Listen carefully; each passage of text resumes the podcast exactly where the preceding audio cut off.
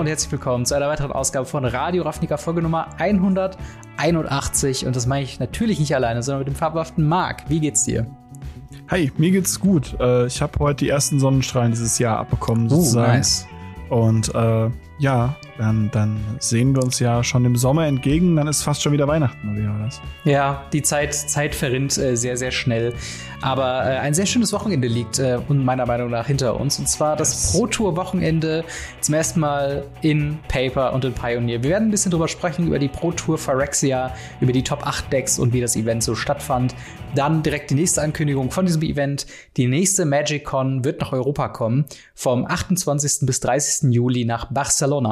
Dementsprechend äh, reden wir da ein bisschen, was unsere Erwartungen sind, ob wir hingehen, ob wir planen zu gehen und äh, ja, ob wir uns darauf freuen. Und zu guter Letzt natürlich, äh, ja, es ist mal wieder eine, eine Pre-Preview-Season, dieser erste Aufschlag zum Thema March of the Machines. Wir haben ein paar Spoiler bekommen, wir haben ein bisschen die Themen des Decks gesehen, werden ein bisschen über die Informationen sprechen und äh, genau, wenn wir dann noch Zeit haben, ask us anything, eure Fragen im Podcast beantwortet, die ihr uns stellen könnt im Discord. Und da könnt ihr uns zum einen erreichen, wenn ihr Kommentare zur Sendung habt oder wenn ihr einfach mit uns spielen oder sprechen oder was auch immer wollt, äh, kommt da gerne, gerne vorbei. Äh, liked auf YouTube, folgt auf Spotify äh, oder wo auch immer ihr eure Podcasts hört. Und wenn ihr uns da noch finanziell unterstützen wollt, dann könnt ihr das sehr gerne tun auf patreon.com slash gamery. Dort kriegt ihr als kleines Dankeschön den Podcast in voller Länge als Video vor allen anderen äh, zur Verfügung gestellt, sobald ich ihn quasi fertig habe. Äh, und in dem Sinne steigen wir doch mal ein. Ich habe mega Bock, äh, auf diese Folge über dieses Thema zu sprechen. Und zwar Protophyrexia. Äh, letztes Wochenende war es äh, geschehen, das erste Mal Pioneer auf der großen Bühne in Paper. Hast du es dir angeguckt und wie ist dein Eindruck von dem Event? Ich habe es ein bisschen gesehen, nicht, nicht so krass viel tatsächlich, mhm. nur so ein bisschen.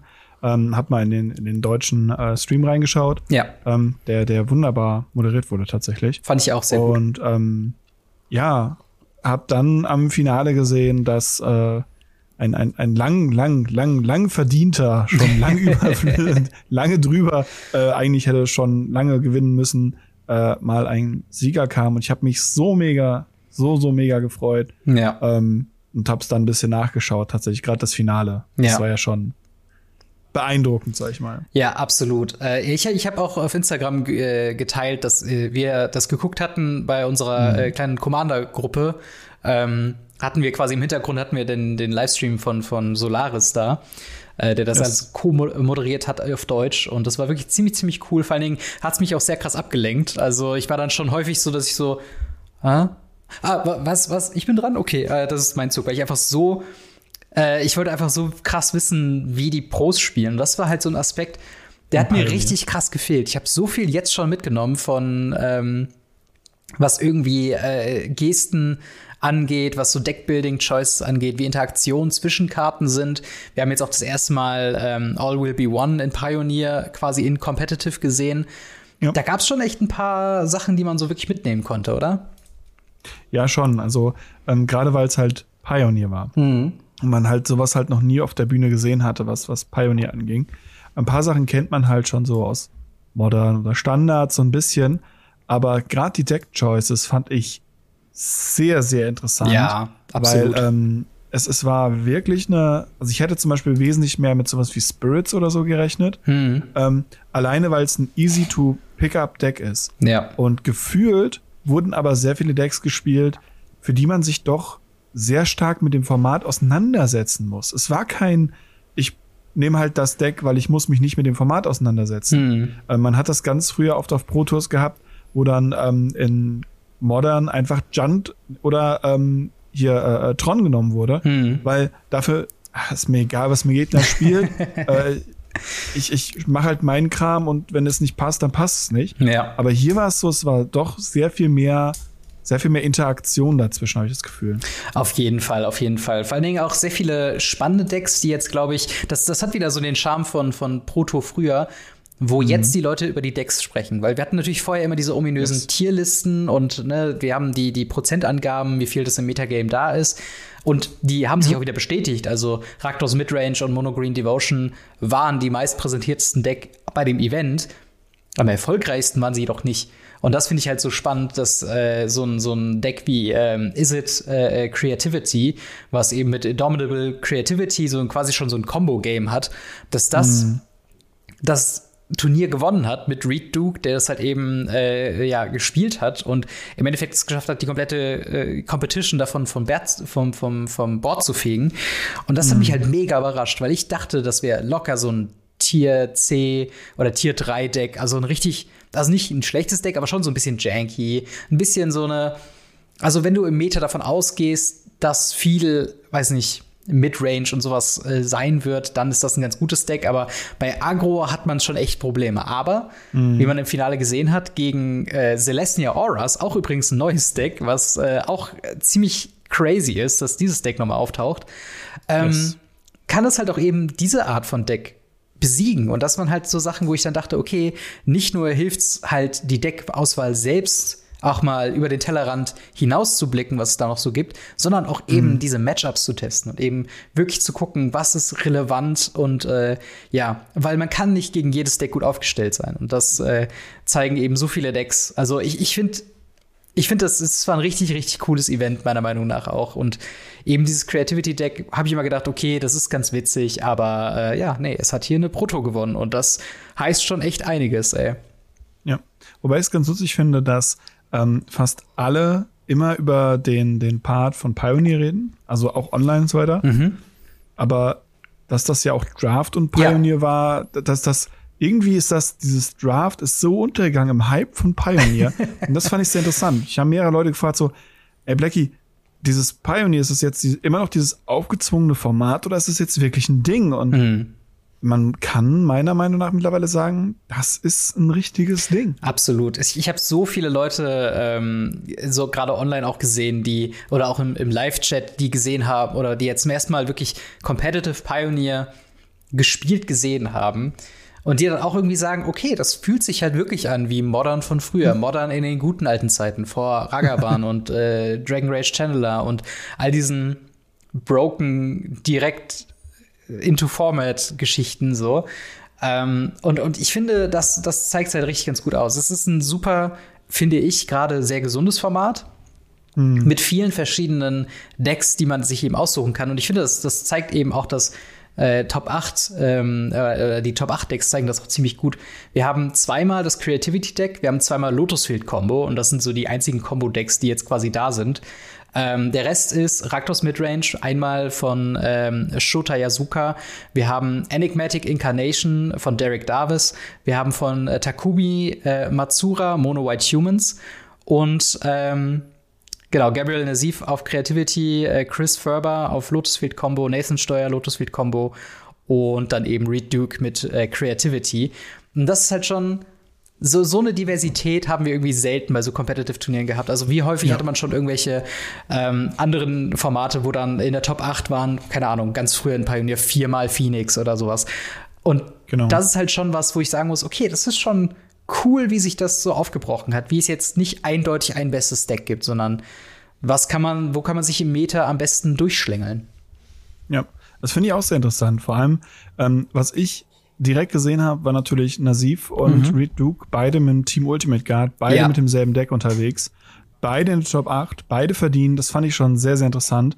Und da sieht man halt wieder, dass auch gerade solche Personen sich dann ganz, ganz schnell absprechen ja. und sowas wie ein Teambuilding. Wir gehen dann mit einem Team da rein und spielen ein bestimmtes Deck, weil wir denken, das ist das beste Deck im Format hm. und so weiter und so fort. Das gab's ja zwischenzeitlich nicht. Also, ja. also es hat sich zumindest nicht so angefühlt, dass so ein Team, es waren einfach irgendwelche Namen auf irgendwelchen äh, Magic Arena Screens hm. und hier hast du jetzt wieder ein Teambuilding. Du hast es gemerkt, du hast es gesehen. Es war so, so gut. Und ja. auch die, die, die ganze Show drumherum. Also, ja. ähm, ich, wie gesagt, ich habe den deutschen Stream hauptsächlich geguckt von Solaris, aber auch tatsächlich zwischendurch mal den äh, amerikanischen reingeschaut. Hm. Und alles drumherum, es sah wirklich, wirklich, wirklich cool aus, dass ja. die Leute da wirklich das hart am Feiern waren. Und das hat mich sehr, sehr, sehr gefreut. Definitiv. Vor allen Dingen, ich mag auch das neue Overlay, weil es halt so ein bisschen cleaner ja. ist. Äh, die Lebenspunkte so ein bisschen zentral äh, über dem Spielfeld. Wir haben eine Oben-Unten-Ansicht anstatt eine Links-Rechts-Ansicht, was wahrscheinlich eine Geschmacksfrage ist. Aber ich finde, das holt halt auch irgendwie ganz gut äh, eben Arena-Leute mit raus, ähm, äh, mhm. was ja auch übrigens witzig ist, weil ähm, Benton äh, Madsen, der, der äh, Zweitfinalist sozusagen, äh, der auf Celestia Auras gegen Reed Duke gespielt hat, ähm, er hat sich ja qualifiziert, indem er Arena gespielt hat Magic auf Arena, dem ja. Handy. Das fand ich halt noch krass, dass er nicht nur sich qualifiziert hat, einfach mit Arena, sondern als er das am Handy gespielt hat. Und das war quasi so der oh. Clash of Generations. Wir haben einmal so Magic Arena Generation mit Benton Madsen und Reed Duke, so die alte Legende, auch Hall of Famer, ja. äh, der jetzt da halt einfach äh, gewonnen hat. Und das ist aber auch so eine schöne Mischung gewesen einfach. Und äh, beides auch sehr, sehr sympathische Spieler. Ich fand es sehr, sehr schön, wie viele ähm, ja auch so Gestiken und Mimiken man irgendwie mit aufnehmen konnte. Also die Leute waren sichtlich nervös. Äh, also man hat es gerade Benton Metzen, der hat immer wieder seine Karten angefasst und das war auch, ähm, ich habe im Livestream in der Woche habe ich noch mal das Finale mit angeguckt und das war auch im Chat, haben so viele Leute geschrieben, boah, der fasst die ganze Zeit seine Karten an. Das macht mich nervös beim Zugucken. Ähm, und das zeigt aber auch, wenn du gegenüber von einem Reed Duke sitzt, den du wahrscheinlich auch schon länger kennst, mhm. dann wäre ich, glaube ich, auch ganz nervös. Und das ist halt, ja. diese, diese Kleinigkeiten, diese persönlichen Gesten, das fällt halt alles weg, wenn man es auf Arena hat. Und ähm, ja, ich, ich, für mich war es ein voller Erfolg. Und ich glaube, die, die Twitch-Zahlen haben es auch teilweise wiedergegeben mit, ich glaube, fast 40.000 Leuten zum, zum Peak. Mhm. Aber nagelt mich nicht drauf fest. Kann auch sein, dass es ähm, ja, etwas weniger war. Aber ja, äh, so können wir uns das doch vorstellen mit den nächsten Pro-Touren auch, oder? Ja, hoffentlich. Also das war, das war ein ziemlich cooler Erfolg. Ähm, man hat auch hier und da negative Stimmen gehört und die hat man immer. Grundsätzlich muss ich sagen, von allem, was ich gesehen habe, von allem, was ich gehört habe, hm. ähm, ist kein perfektes Event. Ja. Aber dieses früher war alles besser ist halt auch nicht richtig. Ja. Ähm, es gibt das perfekte Event nicht. Und damals die Events waren auch nicht perfekt.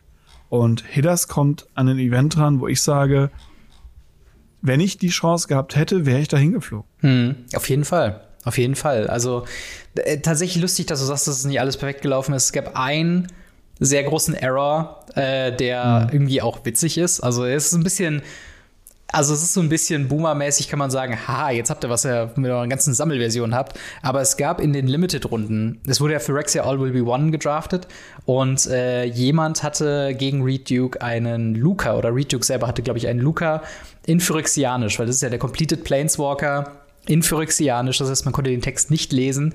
Das heißt, beide wussten ungefähr, was die Karte macht haben dann aber im Endeffekt, äh, ich glaube, es wurde dann im Endeffekt eine Kreatur gesacrificed, die gar nicht hätte gesacrificed werden müssen. und beide Spieler sind halt so, ja, okay, keine Ahnung, mache das jetzt halt einfach. Und das war halt so ein Moment, wo man irgendwie sagt, okay, im Chat alle ausgerastet, das habt ihr davon, wenn ihr hier phyrexianische Planeswalker druckt. Aber ich muss sagen, ich finde es fast schon eher witzig und ähm, mhm. ja.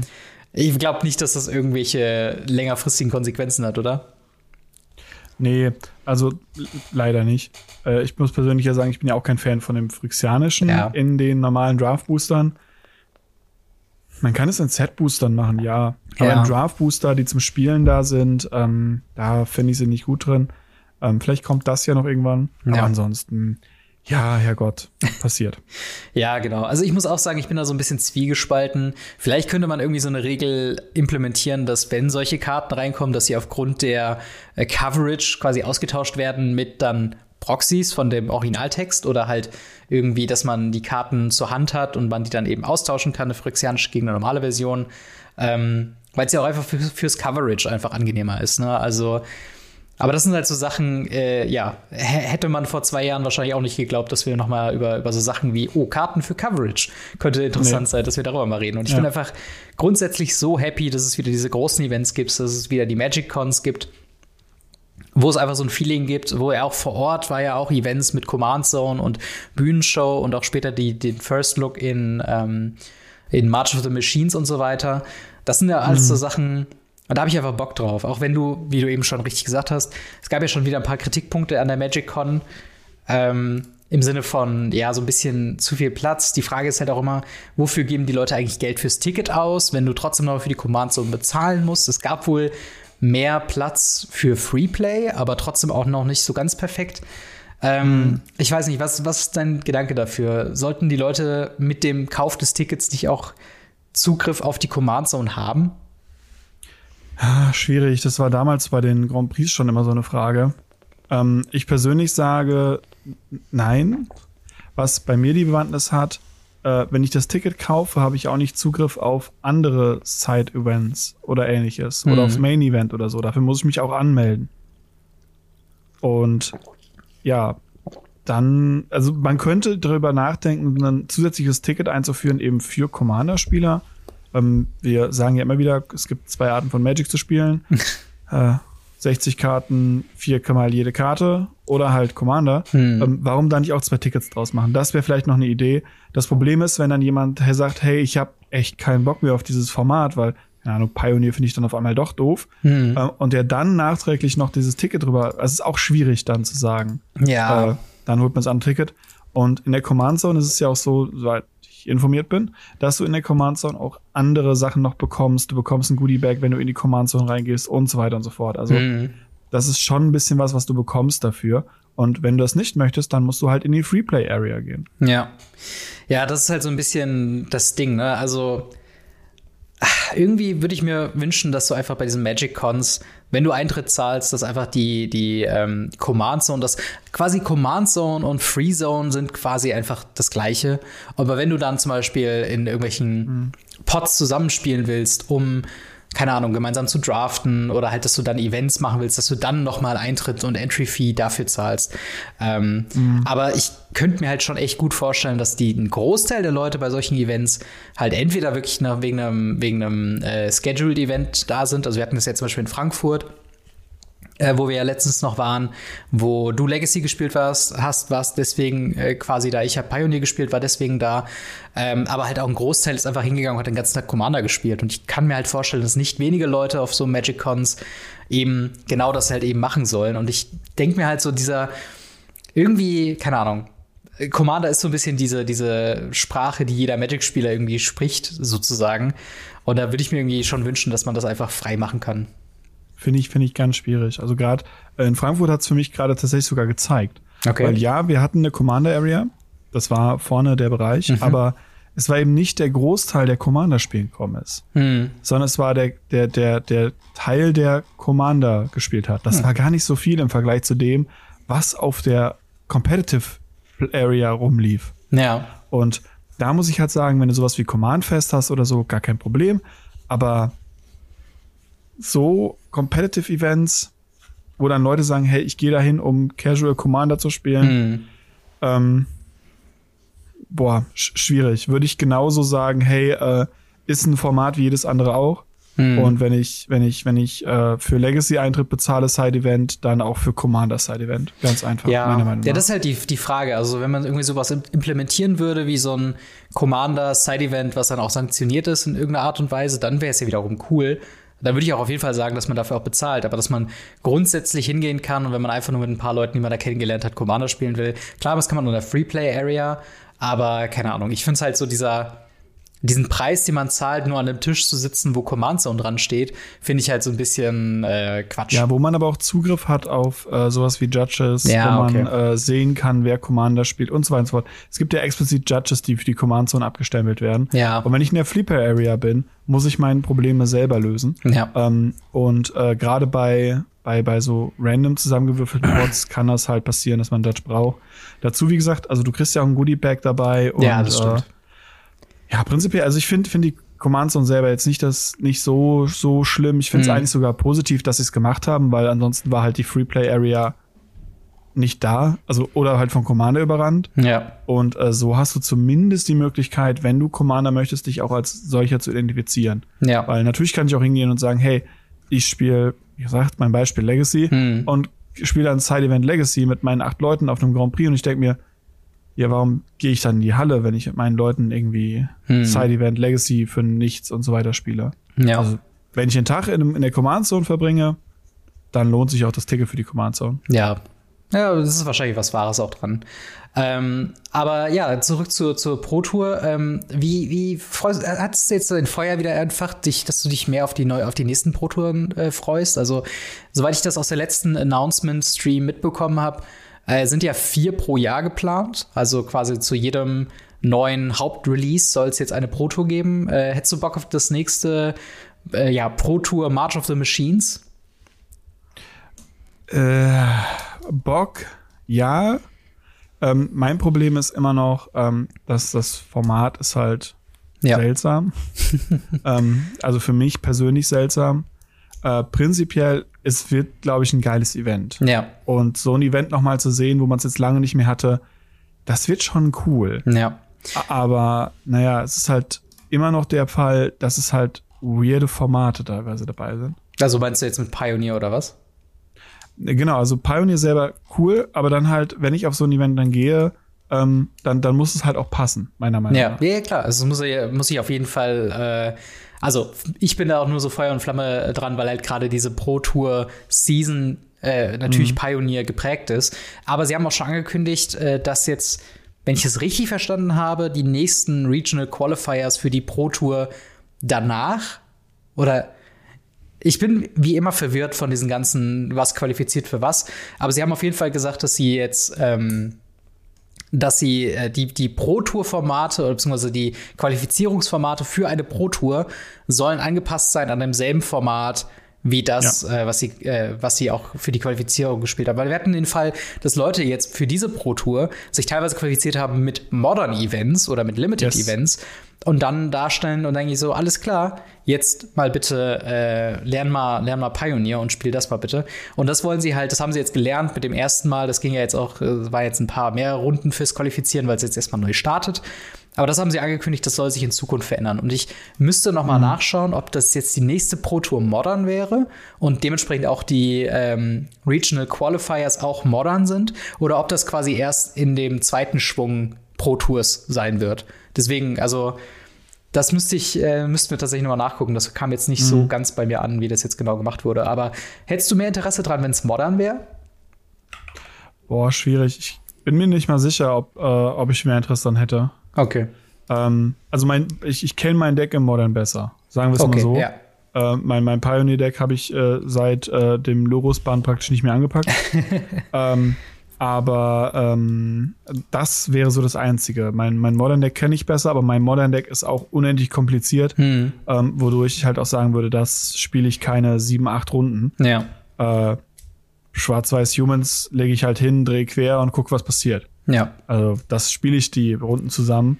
Dementsprechend bin ich sogar, glaube ich, auch wenn ich immer noch Modern als Format cooler finde als Pioneer, mhm. doch dabei, dass Pioneer als Event, glaube ich, cooler ist. Ja.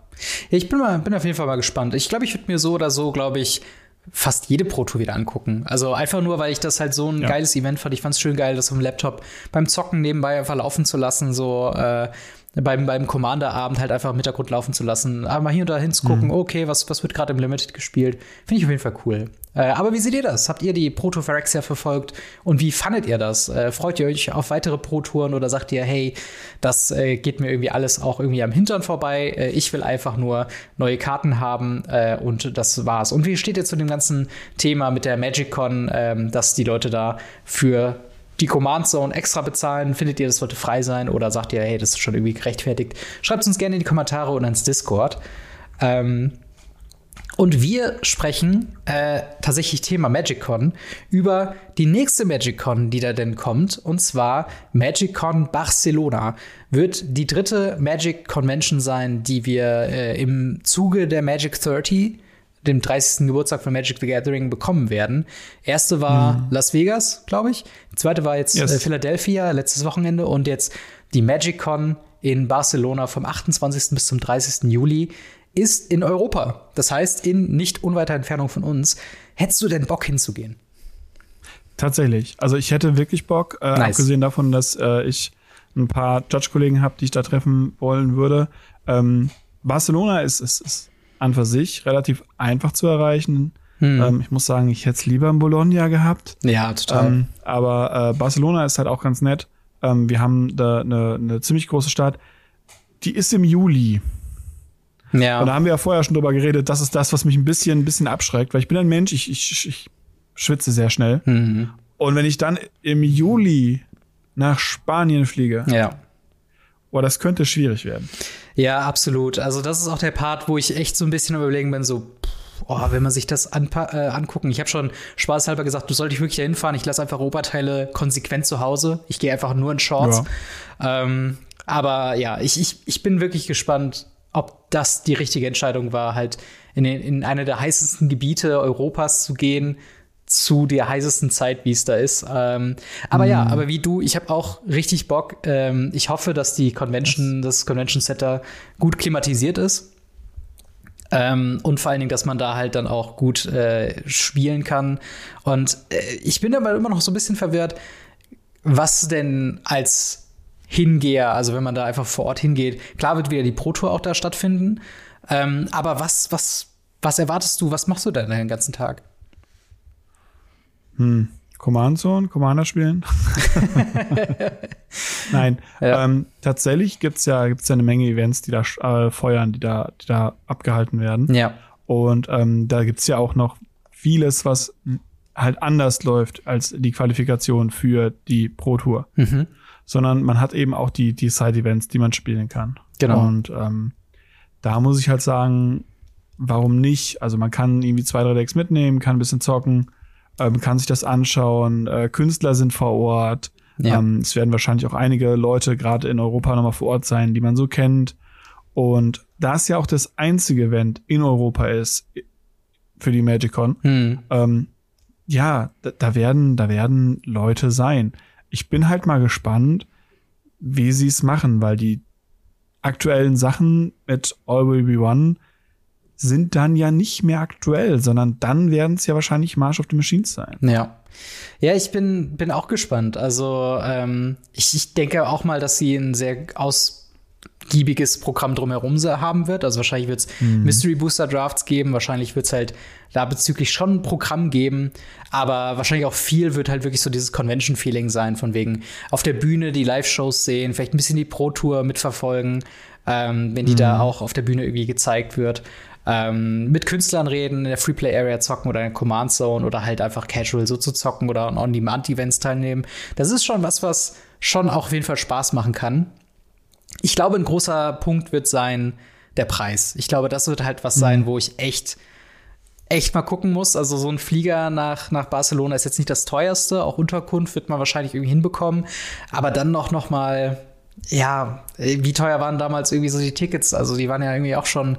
Also Weekend war, glaube ich, irgendwie 100, 160 ja, Euro, glaube ich. Das ist schon krass. Ähm, ne? Das heißt, du hast für, für Location, Unterkunft, alles und so weiter, musst du easy 500 Euro reinrechnen. Ja. Meiner Meinung nach. Und ich meine, das ist schon cool, wenn es dann auch cool vor Ort ist. Aber wenn es halt dann, mhm. wenn man die ganze Zeit sich einfach einen abölt und irgendwie zu wenig Platz hat und ne, das, dann wird es auch weniger geil, muss ich muss man auch wirklich sagen. Ja. Aber ja, also grundsätzlich habe ich auf jeden Fall schon Bock. Ich hatte echt Sorge, dass wir überhaupt keine Magic Con nach Europa bekommen würden. Ich würde wahrscheinlich yes, auch, auch, Bologna irgendwie bevorzugen. Ähm, ich glaube, Deutschland war ausgeschlossen als Ort. Also ich meine, Magic Con Berlin oder Magic Con irgendwie Frankfurt oder Köln oder so wäre ja richtig cool gewesen, aber geht ja nicht nee, mit dem Competitive. Das, das werden wir nicht bekommen, genau.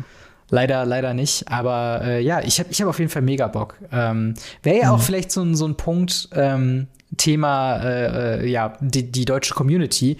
Da werden ja wahrscheinlich auch ein paar Leute da sein, ähm, die man dann auch vielleicht schon mal da wieder treffen würde. Das war ja so ein netter Effekt in, in Frankfurt, dass da einfach sehr viele Magic-Kollegen von uns auch da vor Ort waren. Ähm, glaubst du, das könnte so, so einen Klassenfahrtcharakter haben? Boah, das wäre schon cool. Also man könnte tatsächlich wirklich mal schauen, äh, wer alles mit hingeht ja. und ähm, da auch Bock drauf hat.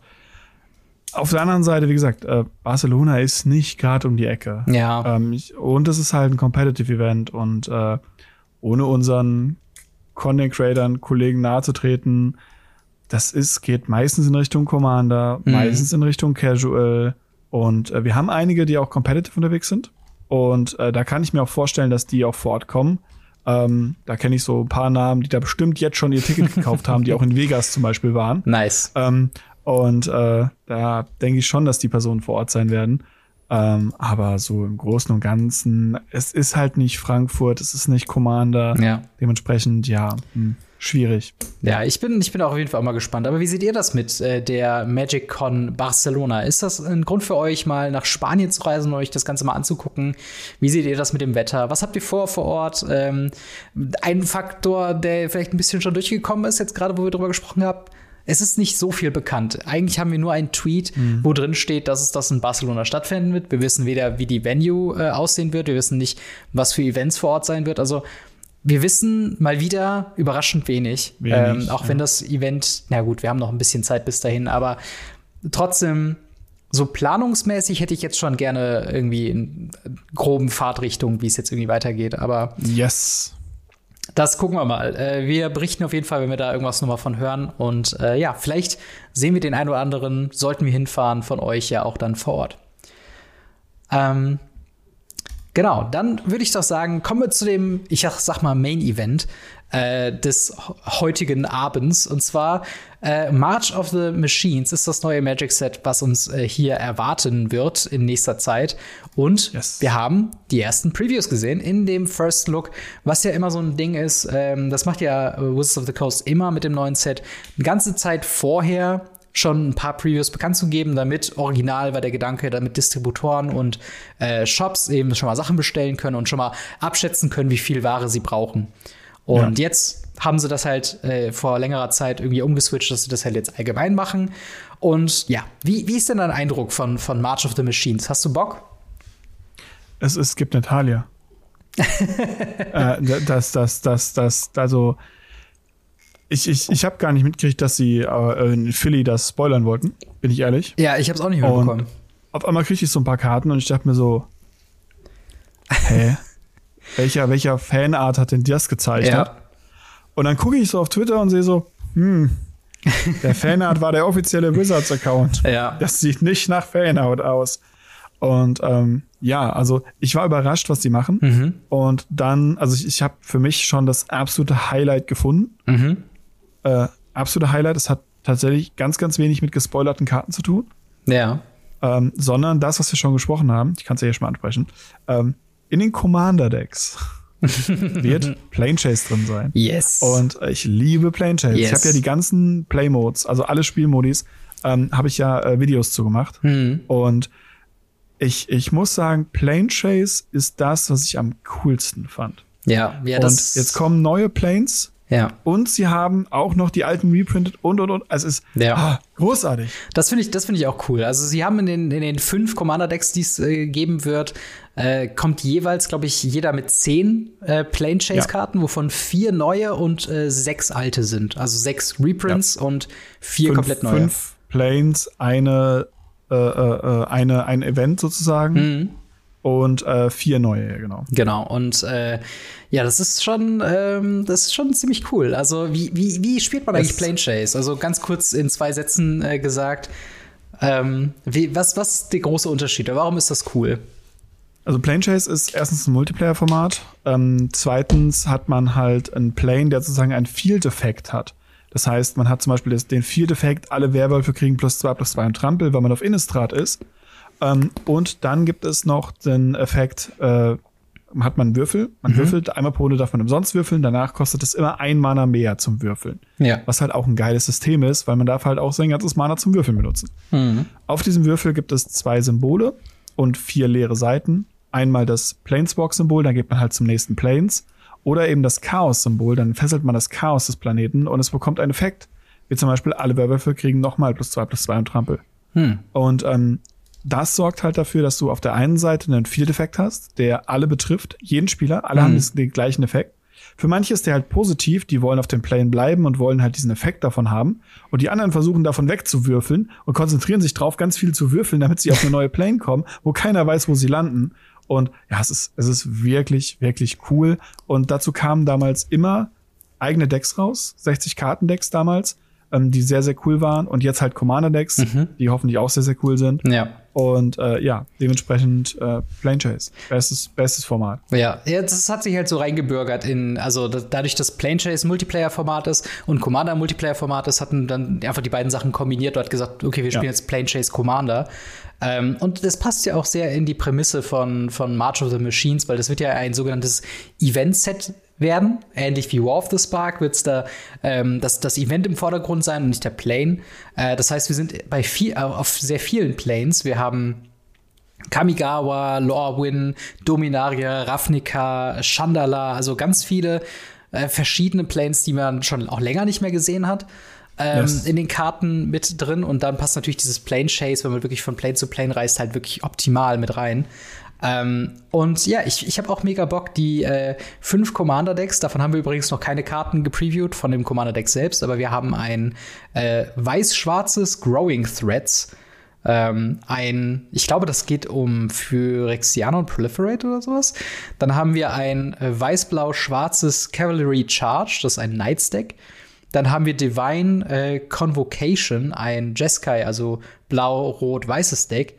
Call Up for mhm. Backup, ein äh, rot-grün-weißes, ich glaube, Token-Deck. Und äh, Tinker Time, ein grün-blau-rotes, ich nehme mal an, Artefakt-Deck. Ähm, das sind die einzigen Informationen, die wir bisher dazu haben. Aber auch da wird es natürlich auch schon Previews dann auch zeitnah geben. Ähm, aber ja, äh, die, die Karten selbst, äh, du hast eben schon gesagt, es gibt eine neue Talia. Wir können über direkt über ein paar Previews reden von dem Hauptset. Yes. Äh, und eine große Thematik, die sie reingebracht haben, sind Team-Up-Kreaturen. Mhm. das sind quasi einfach zwei Legendary Creatures, die man kennt, mit einem And verbunden. Wir haben zum Beispiel Talia and the Gidrock Monster. Vier Mana, also ein generisches, ein weißes, ein schwarzes, ein grünes für ein 4-4 Legendary Creature Human Frog Horror mit First Strike Death Touch und dem Text You may play an additional land each turn, uh, each of your turns und creatures and non-basic lands your opponents control enters the battlefield tapped. Whenever this creature attacks, sacrifice a creature or land, then draw a card. Also so ein bisschen zusammengenäht die Effekte von, äh, was ist das, äh, Talia Heretic Cathar und The Gitrock Monster. Yes. Mit yes, dem. Genau. Ja, wie, wie, wie findest du die neue Talia? Ach, es, ich, ich bin, also neue Talia sind nie gut, weil Talia Guardian of Traben eh die beste ist. ähm, aber ich, ich finde es einfach von, von, von Idee her super, super cool, sowas zu merchen, sowas zusammenzustecken. Und äh, lustigerweise gibt's die ja, um das schon mal wegzunehmen, es gibt wieder Special Frames. Ja. Natürlich gibt's Special Frames. Natürlich. Ähm, und die gibt es tatsächlich in dem Special Frame, der mir bisher immer noch am besten gefällt. Und das ist halt Midnight Hunt. Ja. Und da muss ich sagen, das ist so schön. Ja. Und die Karte selber ist halt auch wirklich stark. Ich muss leider Gottes sagen, ich sehe halt bei diesen ganzen, es sind immer Legendaries, die zusammengeworfen werden. Ja. Und ach, es fühlt sich immer noch so ein bisschen nach Commander an. Ist es halt auch. Und ne? äh, hier muss ich einmal ganz kurz droppen. Äh, wir haben übrigens eine vierstellige Anzahl an Karten in dem Set. Ähm, Ja. Das erste Mal, dass wir vierstellig als Kartending haben. Und das zweite, was auch sehr wichtig ist, die Abkürzung des Sets. Die ist übrigens Mom. Ja. ja. Wir haben jetzt Bro, One und Mom gehabt. Jetzt. Yes. Das ist schon echt ganz witzig. Schon Aber gut. lustigerweise, dass du, dass du die Collector-Nummer angesprochen hast, was wir auch nicht haben, ist eine Maximalnummer. Weil normalerweise Yes. war es ja quasi, äh, jetzt zum Beispiel Italia ist es äh, 255 und dann von, weiß nicht, 360 oder wie viele da so im Set eben drin sind. Ähm, das fällt weg und wir haben eine vierstellige Nummer. Das könnte jetzt heißen, dass zum Beispiel Special-Version oder Foil-Version oder sonst irgendwas, ähm, dass die einfach eine 1 vorne bekommen, als quasi modulares, okay, hier verändert sich was. Oder wir haben halt wirklich mit sehr vielen Karten zu rechnen, oder zumindest mit sehr vielen verschiedenen Versionen von Karten. Weil, wie du schon sagst hast, die Special Frames, die sind äh, auch wieder mit drin. Und vor allen Dingen äh, sind die halt den Legends angepasst, woher sie eben kommen. Ähm, Yes. Was wir auch zum Beispiel. Ah, ne, jetzt habe ich gerade natürlich einen Legends rausgesucht, wo es nicht der Fall war. Aber wir können Nehmen mal. wir Omnat. Genau, wollte ich- Omnat, Locus of All. Genau, wir haben endlich den Five Color Omnath und zwar äh, Yes. genau Omnath äh, Locus of All, ein Wuburg äh, Commander, also mit einem weißen, einem blauen, einem phyrexianisch schwarzen, einen roten und einen grünen Mana Symbol für eine 4/4 Legendary Creature Phyrexian Elemental. Ja, auch Omnath hat's erwischt, äh, der gute Krakenwilli. Ähm, Yes. Und er hat den Text If you would lose unspent mana, that mana becomes black instead. Um, at the beginning of your pre-combat main phase, look at the top card of your library. You may reveal that card if it has three or more color mana symbol, colored, colored mana symbols in its mana cost. If you do, add three mana in any combination of its colors uh, and put it into your hand. If you don't, uh, reveal it. If you don't reveal it, put it into your hand. Also grob gesagt, guck dir die oberste Karte an, du kannst es vorzeigen und wenn es halt mehr als drei äh, Mana-Symbole hat, kriegst du eben Mana noch dazu. Wenn nicht, ziehst du einfach eine Karte. Ähm, Yes. genau, und der Was- kommt was eben in cool den ist. Sendika-Frame. Das wollte ich noch kurz sagen. Yes. Genau. Genau, er kommt halt in diesem seiteneckig. Oh, über mir, jetzt mal wieder Bock.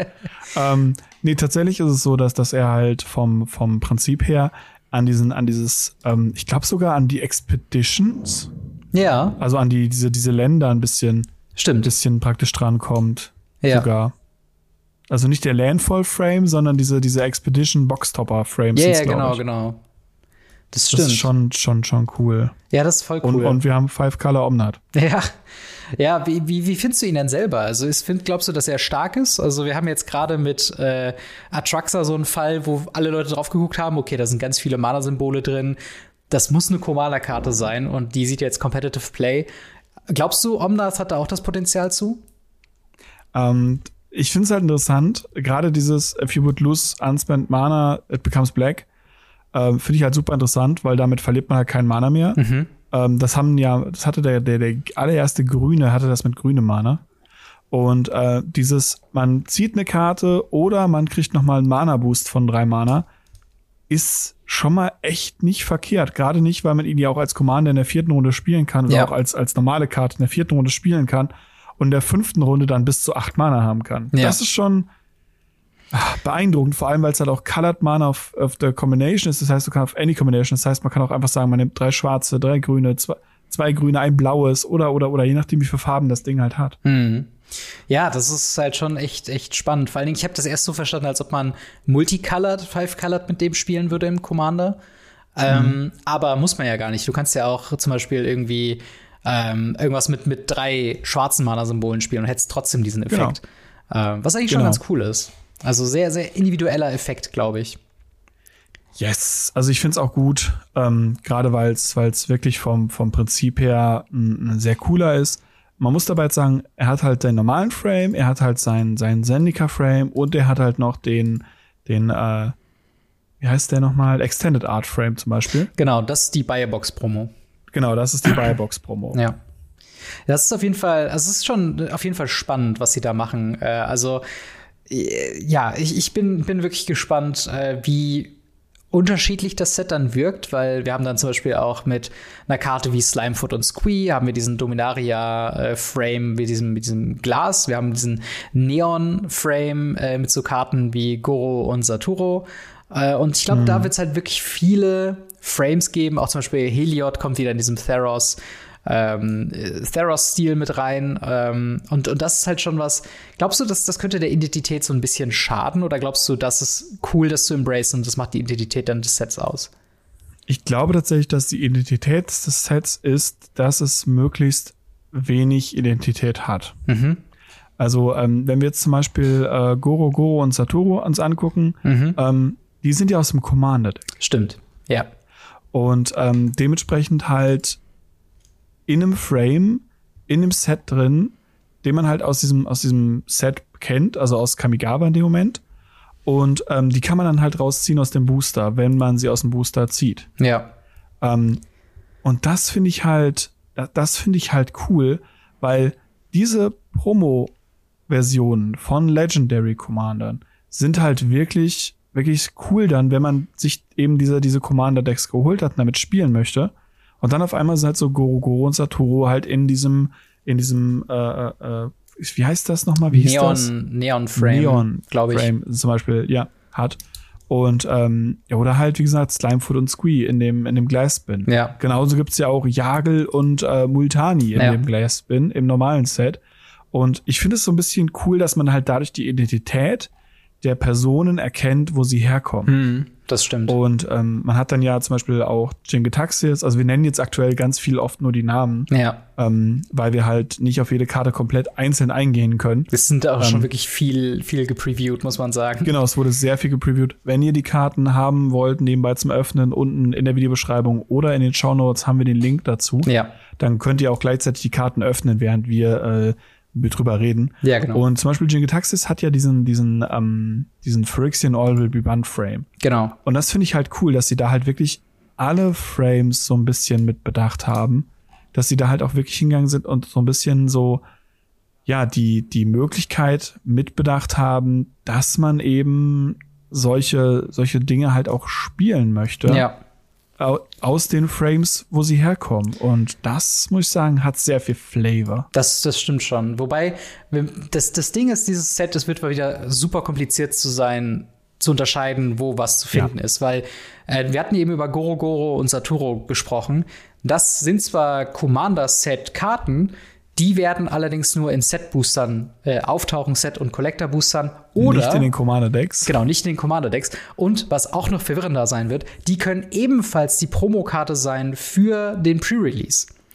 Yes. Das heißt, da haben wir noch mal ein Cycle von, äh, ich glaube, es sind drei Karten, genau. Es sind Katilda und Lear, Slime und Squee und Goro Goro und Saturo.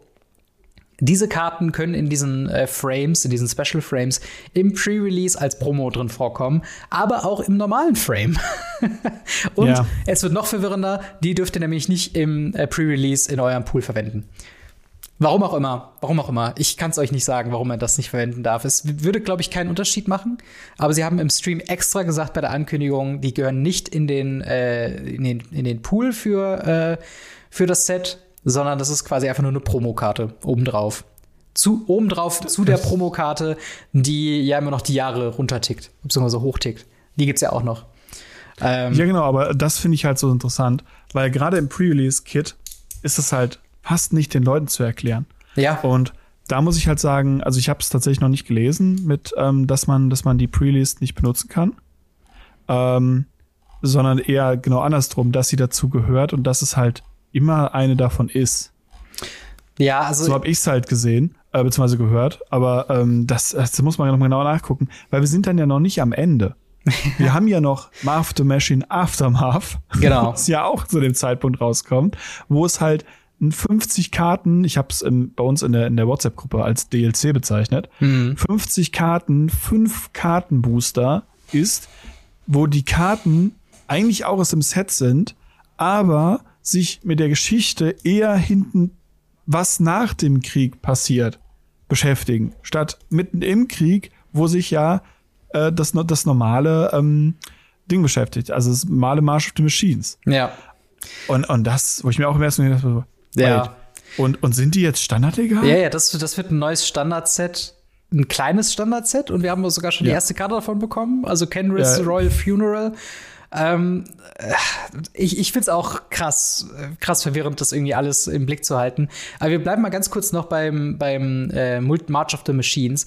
Äh, ja. Äh, ich habe gerade noch mal nachgeguckt, in dem äh, First Look-Artikel steht tatsächlich, äh, These cards are part of the March of the Machines Commander Set and cannot be used in äh, used to play in pre-release events, but are a pre-release but are a pre-release pack exclusive bonus to celebrate and show more of the battle against Phyrexia uh, in March of the Machines. Wow. Also ist es auch gerade. Wow. Ich, ich verstehe halt auch nicht, warum man es nicht benutzen kann. Wahrscheinlich, weil es dafür nicht getestet wurde. Auf der anderen Seite haben wir noch einen Slot in den Boostern, ähm, über die wir noch gar nicht gesprochen haben. Und zwar haben wir ja. äh, Legends ähm, als Thema, sowie Strixhaven. ähm, wow so wie Strixhaven Instants und Sorceries hatte, so wie Brothers War äh, Retro-Frame Artefakte haben, haben wir Bonus-Frame Legendaries. Und davon haben wir bisher zwei gesehen. Und das ist einmal äh, Atraxa Praetors Voice in dem äh, hier Streets of New Capenna Artwork, also mit diesem mhm. neuen äh, wie, ja, Skyscraper-Gedöns, wie auch immer genau. das heißt. Also der alte, nicht der neue Atraxa. Und The Monkey himself, Ragavan, Nimble Pilferer in dem Masterpiece-Frame von Color Dish, was ich sehr cool finde. Mhm. Äh, ja, wie, wie stehst du zu, zu diesem Bonus-Sheet-Slot? Ich, also ich finde es cool, dass sie machen. Ich liebe das einfach. Ich fand es auch in, in, in Brothers War sehr, sehr cool. Es hat sehr viele Karten sehr, sehr günstig gemacht. Ja.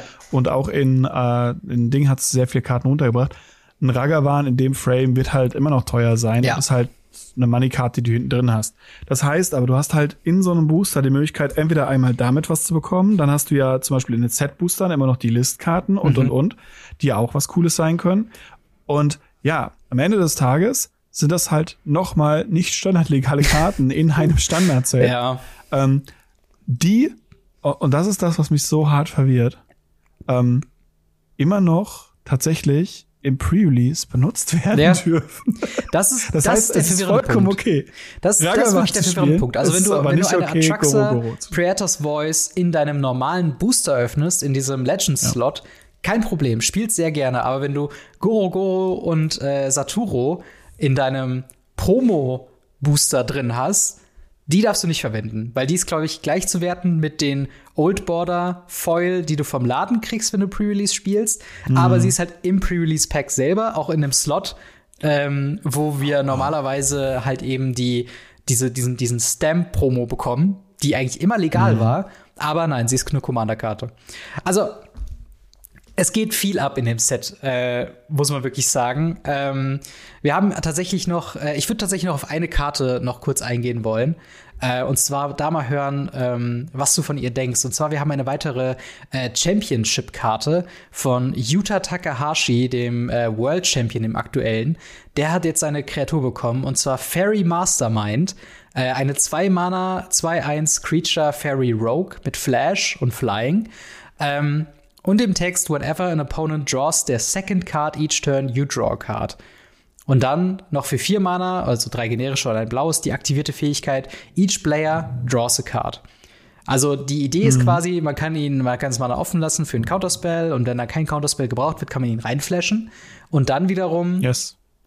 kann man für vier Mana in dem gegnerischen Zug ihn eine Karte ziehen lassen, sein Effekt triggert, weil die zweite Karte gezogen wurde, ist, man zieht selber auch noch mal eine Karte. Wie findest du den? Ich finde die Karte sehr cool. Ähm, ist ja die Wish-Karte von, von ihm. Genau. Und ähm, ich finde das Artwork sehr weird, aber ich finde ich bei allen diesen, diesen Championship-Karten. Ja, wirklich. Das, das realistische ähm, Gesicht, das reißt dann so ein bisschen raus. Genau, ne? das, das sieht echt ein bisschen. Aber äh, die Karte selber finde ich echt nicht schlecht. Gerade ja. für, für Fairies ist das echt, echt stark. Absolut. Vor allen Dingen ist, also korrigiere mich da, wenn ich da falsch liege, aber gerade so in älteren Formaten, Legacy Modern und so weiter, ist das nicht da auch schon ein Contender für im, im Two-Drop-Slot? Also gerade so diese Is-It-Decks, ähm, so Murktide, kannst du den da irgendwie dir vorstellen, dass er da gespielt wird? Boah, schwierig. Man hat halt äh, auch noch so Sachen wie den äh, aus dem Seeds of Capenna, mhm. also den Ledger Shredder. Ähm, dann hast du, also du hast gerade für den Two-Drop mittlerweile ganz, ganz viele Contender. Äh, gerade jetzt in, in äh, Ma äh, Brothers, äh, All We One, wir haben so viele Sets wieder rausgekriegt. ja. ähm, gibt's halt ja auch noch den, den äh, Phyrexianer, der da auch den Slot einnimmt und und und. Also ja. gerade der Two-Drop ist, ist tatsächlich sehr, sehr, sehr, sehr hart umstritten. Und dadurch, dass er vier Mana zum Aktivieren kostet, ist der, glaube ich, für gerade für Legacy und auch für Modern wahrscheinlich zu langsam. Ja, also es ist auf jeden Fall eine Karte, die, äh, die habe ich schon die musste ich ein paar Mal lesen, bevor ich sie verstanden habe, wie sie jetzt tatsächlich gespielt werden möchte. Aber ähm, das ist halt schon was, wo ich dachte, okay, das ist schon irgendwie. Es ist eine spannende Karte, weil sie liest sich irgendwie, also sie, durch, diese, durch dieses Card Advantage ist sie halt wirklich besser als ähm, sowas wie, keine Ahnung, der Fairy Vandal, der halt, ähm, mhm. wo halt einfach der äh, der, der, wenn der Gegner eine zweite Karte zieht oder man selbst eine zweite Karte zieht, dass er halt einen Counter bekommt. Ich habe die erst damit verglichen, aber dass man selbst so eine Karte zieht, ist schon irgendwie spannend. Also es ist auf jeden Fall sehr viel Card Draw, die die Karte erzeugen kann. Mhm. Ich bin wirklich gespannt, ob, äh, wenn sie dann irgendwann mal rauskommt, ähm, ob die Leute da Bock drauf haben, das mal zu spielen. Also ich könnte mir schon vorstellen, dass das in Pioneer Play sieht. Ich weiß tatsächlich noch nicht so ganz in welchem Deck, aber halt einfach so gegen diese ganzen Draw Draw-Karten oder diese ganzen Control-Decks, dass man ihn da halt reinflashen kann. Das ist halt sehr, sehr evasive und sehr schwierig drum herum zu spielen, finde ich. Ja, es ist, ist schon, schon heftig. Aber ich finde sie als Karte gut. Ja. Sie ist auf jeden Fall besser wie viele andere Karten, die wir bekommen haben von diesen Champions. Ja. Ähm, und ja, dementsprechend es ist ganz cool, dass sie es gemacht haben. Auf jeden Muss Fall. Muss man einfach immer wieder sagen. Auf jeden Fall. Aber ja, das äh, soweit auch der, äh, sag ich mal, erste Eindruck von dem äh, Set bisher äh, oder von den Sets. Also mit Commander-Produkten, mit March of the Machines Aftermath, mit Plane Chase-Karten, mit äh, Pre-Release-Promos im Pre-Release-Pack, die aber nicht im Pre-Release äh, Ding drin so sein Wahnsinn. dürfen. Äh, dann halt, aber auch auf dem Legendary-Slot. Ich glaube, da kann echt einiges drin sein. Ich bin vor allem gespannt, wirklich, was für Legends die noch in diesen, in diesen Slot mit reinbringen, weil das wäre halt wirklich das Potenzial. Also, es kann noch mal wirklich viel am Value quasi drehen. Ähm, mm. Und äh, ja, also ich, ich habe mega Bock tatsächlich auf das Set. Aber ich muss auch sagen, wir, wir haben jetzt auch noch ordentlich Zeit. Also die Previews starten erst Ende nächsten Monats. Also wir haben jetzt quasi noch einen ganzen kompletten Monat Zeit, mehrere Wochen erstmal All Will Be One noch mal ausgiebig zu erfahren und zu testen. Das wirkt jetzt nur nach sehr viel auf einmal, weil sie es halt jetzt in diesem First Look relativ früh angekündigt haben. Sie wollten es auch beim Magic Fest machen, also beim, äh, bei der Magic Con. Ähm, deswegen äh, so viel geballt, aber eigentlich haben wir noch wirklich eine ganze, ganze äh, Weile Zeit, yes. bis das nächste Set rauskommt. Gott sei Dank mal. Das stimmt. Äh, aber wie seht ihr das? Wie findet ihr ähm, äh, March of the Machines? Wie findet ihr die verschiedenen Frames und die verschiedenen Karten, die ihr da ziehen könnt? Freut ihr euch auf das große Ende der phyrexianischen Saga? Schreibt es uns in die Kommentare oder ins Discord. Das würde mich sehr, sehr freuen. Und wo wir beim Thema Discord sind, machen wir noch ein, zwei Fragen Ask Us Anything. Yes, Ask Us Anything. Das ist immer noch bis heute meine Lieblingsrubrik. Und ich möchte das einmal kurz hier sagen, wie vielen, vielen, vielen Fragen, die wir reinbekommen. Ja. Vielen, vielen Dank dafür. Es ist wirklich großartig. Wir sind das jetzt seit fast anderthalb Jahren, dieses Format aufrechterhalten. Hm. Und ähm, eure Fragen am Beantworten. Es kommen immer neue Fragen rein. Es werden immer wieder Sachen gefragt, die wir doch überhaupt nicht bedacht haben. Und äh, es kommen auch immer neue. Also immer, immer Fragen. Und es ist, es ist so cool. Vielen, vielen, vielen Dank dafür. Hm. Und wenn ihr eine Frage an uns stellen wollt, könnt ihr das im Discord machen, unten in der Videobeschreibung oder in den Show Notes. Ähm, könnt ihr auf unseren Discord kommen. Wir sind fast 600 Leute auf dem Discord Krass. mittlerweile. Ja. Und ähm, sehr, sehr aktiv, gerade auch was äh, Turniere angeht, die wir bei uns, beziehungsweise Ligen, die wir bei uns machen. Hm. Und eben auch der Bereich Ask Us Anything, wo ihr eure Fragen an uns stellen könnt. Ähm, bitte eine Frage pro Post. Genau. Und äh, genau, wenn ihr mehrere Fragen habt, postet die einfach untereinander, das ist gar kein Problem. Genau, und zwar äh, fangen wir doch mal an mit äh, Just T, der fragt, was macht ihr eigentlich beruflich und wie viel Zeit verwendet ihr für Magic an sich, für die Vorbereitungen, für die Videos im Selbstspielen pro Woche? Äh, also Marc, was machst du beruflich? Ähm, ja, die Antwort ist ja. Äh, früher hätte ich gesagt, ich bin Medientechniker.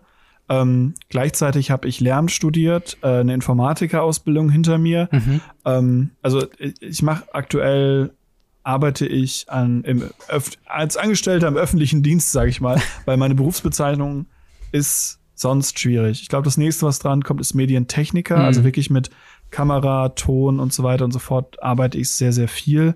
Allerdings ähm, ist das nur ein kleiner Teil meines Jobs. Ja. Und natürlich arbeite ich noch im Local Game Store nebenbei und das und das und ja. Und wie viel, wie viel Zeit äh, nimmt das, äh, deine Freizeit noch für Magic und die Vorbereitung der Videos ein? Fast alle. Also tatsächlich äh, habe ich, ja genau, also es ist, ich bin arbeiten oder irgendwas mit Magic machen. Ja. Äh, so fühlt sich zumindest an, ähm, weil wenn ich dann samstags noch im Laden stehe, wenn ich freitags F&M spiele, wenn ich samstags ein Turnier spiele, sonntags manchmal judge oder Videos schneide. Hm. Ähm, ich treffe mich abends mit äh, meinem besten Kumpel, dann äh, fangen wir an, die Commentaries zu machen für das Sonntagsvideo, was ich mache. Ähm, ich muss mich up to date halten für die ganzen neuen Sachen, die wir im Podcast besprechen hm. und so weiter und so fort. Dementsprechend würde ich aktuell sagen, äh, ich gehe arbeiten oder mich mit Magic beschäftigen. Das sind so zwei Sachen in meinem Leben, die ich aktuell mache. Ja, ja bei mir ist es äh, nicht unähnlich. Äh, also mein Job ist, äh, ich bin Partnership Manager bei einer digitalen Agentur. Äh, heißt ganz grob runtergebrochen, weil es sonst sehr kompliziert wird. Äh, Leute kommen zu uns hin, äh, unsere, unsere Kunden, und sagen, hey, wir haben ganz viel Videomaterial, das können TV-Sender oder sonst irgendwas sein, und wir wollen das auf YouTube bringen äh, und damit halt zum Beispiel Profit machen oder Reichweite vergrößern und so weiter. Und meine Rolle ist da quasi das Vermitteln zwischen ähm, dem, dem Kunden, dem Klienten und quasi unseren Editoren und äh, das so ein bisschen strategisch zu leiten. Äh, also ich arbeite auch beruflich mit YouTube, was ziemlich cool ist, äh, weil man da sehr, sehr viel lernen kann zu dem ganzen Thema. Mhm. Und mir macht es auch sehr, sehr viel Spaß. Ähm, und für Magic verwende ich, boah, ich würde schon sagen, also ein Abend auf jeden Fall mit FLM. Meistens ist da noch irgendwo ein zweiter Abend drin, wo ich entweder Pioneer, also entweder die Liga auf dem Discord spiele oder äh, in irgendeiner Art und Weise anders spiele in, mit Magic. Ähm, Dann kommt ein Abend Stream, ein Abend genau, Aufnahme, ein Abend, Stream ein Abend dazu, ja. äh, Bearbeitung von unserem Podcast. Ja. Also im Endeffekt hast du auch sechs Tage. Ja, wirklich. Also ich habe ich hab echt viel, viel äh, mit dem Content auch um die Ohren. Also ich versuche das schon, also der, der Prozess vom Radio Ravnica produzieren ist schon sehr gestreamlined. Also da sind die mhm. Tage schon einigermaßen fest und ich habe immer genug Zeit, das auf jeden Fall fertig zu machen. Ähm, Und ist auch jetzt nicht so kompliziert wie jetzt, wenn ich jede Woche mehrere geskriptete Videos machen würde. Oh ja. Aber äh, ja, es geht schon echt eine Menge dabei rum. Aber das Ding ist halt, wenn man die Zeit dann auch eben genießt, dann fällt es ja irgendwie nicht wirklich als Arbeit auf. Also es ist ja, ja dann ist sowohl Magic als auch Video-Editing und, und dieses ganze Thema drumherum, auch Podcasts und so. Das ist ja irgendwo auch mal ein Hobby und bei dir ist es ja auch ähnlich. Du würdest ja auch nicht machen, wenn es äh, primär nur Arbeit wäre und nicht Spaß machen würde. Korrekt, das ist vollkommen korrekt. Genau. Äh, oh, passend, äh, passend zu dem Thema, was wir diese Woche hatten, ähm, von Priel, Frage an unseren, äh, an unseren Judge. Proto Draft, letztes Feature-Match, äh, keine Ahnung, ob Day 1 oder Day 2. Luca 4 Mana Ability Missplay. Äh, wie wärst du damit umgegangen? War äh, okay, weil er sich selbst schadet, wenn, was, wenn die Kreatur später aus dem Friedhof gekommen wäre und somit einen Exile-Removal gedodged hätte? Okay, wir müssen uns mal gerade die Karte aufrufen, um die es geht. Es geht um den neuen, äh, das, was wir eben meinten, das Luca Bound by Ruin. Die minus 4 Fähigkeit besagt, Luca deals X damage divided uh, as you choose among any number of target creatures and or planeswalker, where X is the greatest power among creatures you control um, as you activate this ability. Und mhm. ich glaube, das Missplay war, weil es halt eben ein phyrexianischer Planeswalker war. Ähm, das. Moment. Ach so, dass sie geexiled wurde, anstatt in den Friedhof gelegt worden ist. Ich, hm. ich habe es nicht so ganz, so ganz mitbekommen, aber wie ist es denn allgemein bei so, sag ich mal, Verständnisfragen, jetzt gerade, sagen wir mal, diesen, diesen Special Frames, wo du die Karte nicht wirklich lesen kannst? Wie geht man da als, als Judge mit um? Ähm, prinzipiell hat man zwei Möglichkeiten. Die erste Sache ist, der Spieler, der die Karte spielt, der sich nicht sicher ist, und das waren die beiden nicht, mhm. hätten den Judge rufen können, nach dem Oracle-Text tragen können. Ja.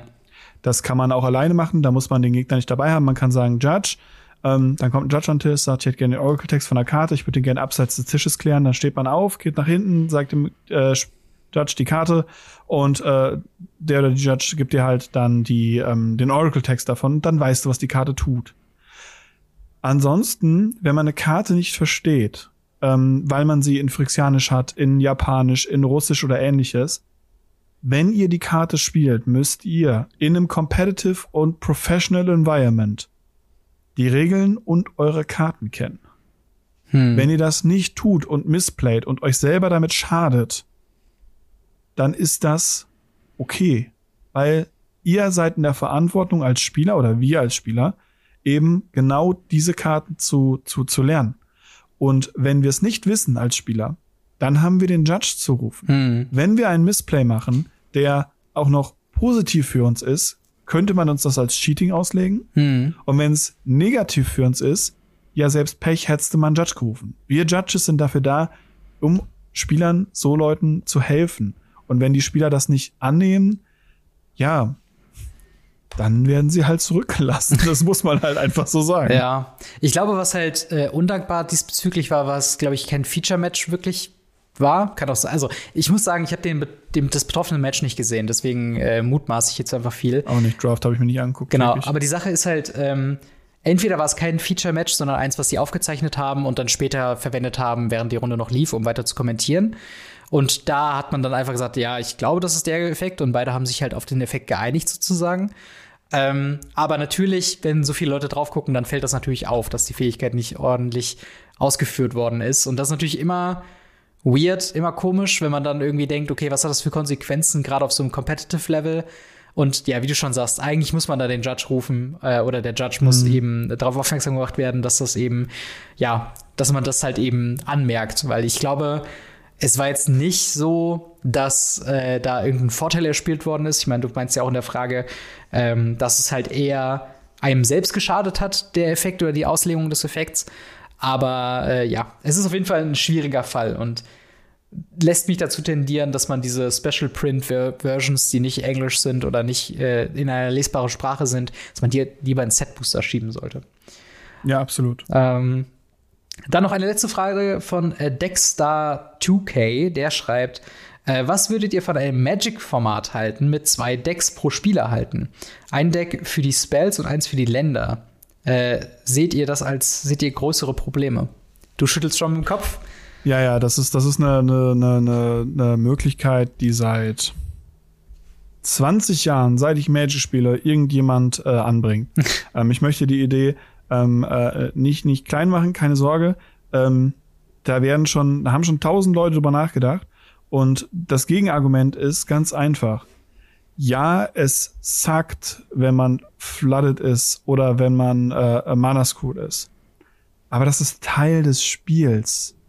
Ja. Wenn wir das nicht wollen, dann spielen wir Duel Masters. Ja. Und ähm, das gehört dazu. Das Ressourcensystem in Magic ist einzigartig. Kein anderes Spiel hat so ein Ressourcensystem, was auch noch so viel Interaktion im Ressourcensystem Mhm. hat. Weil entweder hat man es wie, wie gesagt, Hearthstone oder wie ähm, äh, Duel Masters, dass man immer Ressourcen bekommt oder aus allem Ressourcen machen kann. Ja. Dann macht die Karte sonst nichts. Oder man hat eben kein Ressourcensystem und wir enden bei Yu-Gi-Oh!, wo jeder Zug 30 Minuten dauert. Und da muss ich sagen, das Ressourcensystem von Magic, ja, es, es kann total abfacken, wenn ein Spieler nicht mitspielen kann, weil er keine Mana hat oder Mhm. weil er zu viele Mana hat. Das passiert, das ist statistisch einfach. Ja. Aber das Grundprinzip von dem Spiel ist, dass die wir dieses Mana haben, macht das Spiel so einzigartig und großartig. Also lasst uns das Mana mit im Deck behalten. Ja, auf jeden Fall. Also ich glaube, es gab ja auch das, ähm, heißt es Black and White? Oder, oder Yes. Force of Will oder so? Schwarz und Weiß, Force of Will, äh, es gibt eine ganze Menge davon. Genau, da gibt's halt so, dass du dann einen Hero hast und den kannst du irgendwie tappen, um Mana Stone zu generieren. Das wäre ja quasi das, dass du dann aus deinem Landdeck quasi ziehst. Ähm, und ich sehe den Appeal, aber es wäre im Endeffekt da schon ein echt anderes Spiel. Also es ist halt das Ding, ich glaube, Ja. das auf Magic umzumünzen und das Ressourcensystem, das muss ja alles auch noch funktionieren mit den alten Karten. Und die alten Karten, die funktionieren halt eben mit dem Ländersystem, was wir eben haben. Und ich bin da auch nicht der größte Fan davon, das in einem, in einem Format irgendwie mal äh, auszurollen. Zumindest nicht offiziell. Man kann es gewiss mal spaßeshalber testen, wenn man es gut durchdenkt. Ähm, Ich habe schon getestet, ich fand es nicht gut. aber ja, es ist halt, ne, es gehört halt so ein bisschen dazu, sein Deck zu lernen, welche Hände kann man halten und welche nicht. Ähm, und ja, das das äh, eine nette Idee, aber ich glaube, das Problem äh, wird auch weiterhin ein Problem bleiben und macht auch ein bisschen Reiz eben aus. Ja, genau, plus halt ähm, auch beim Deckbauen. Ja. Bei ganz davon abgesehen, dass man dann halt wirklich sagt, hey, ich spiele ein Agro-Deck, ich spiele nur 19 Länder oder ich spiele nur 15 Länder oder so. Ja. Ähm, statt dass man sagt, hey, ich spiele ein Agro-Deck und ich kann halt immer Länder haben, so viele wie ich möchte. Ja. Das ist schon weird. Auf jeden Fall. Aber das bringt uns auch schon zum Ende des heutigen Podcasts von Folge Yes. Nummer 181. Äh, vielen, vielen Dank an unsere Patreon Gold-Unterstützer, namentlich da Buster Madison, Kobi Power, Easy Reader 24, Faria, General Götterspeise, Jan W., Jan Erik G. und Siren. Vielen, vielen Dank für euren monatlichen Support. Vielen Dank an alle unsere Patreons. Und natürlich vielen Dank, Marc, an dich, äh, dass du auch diese Woche wieder dabei warst bei Radio Ravnica.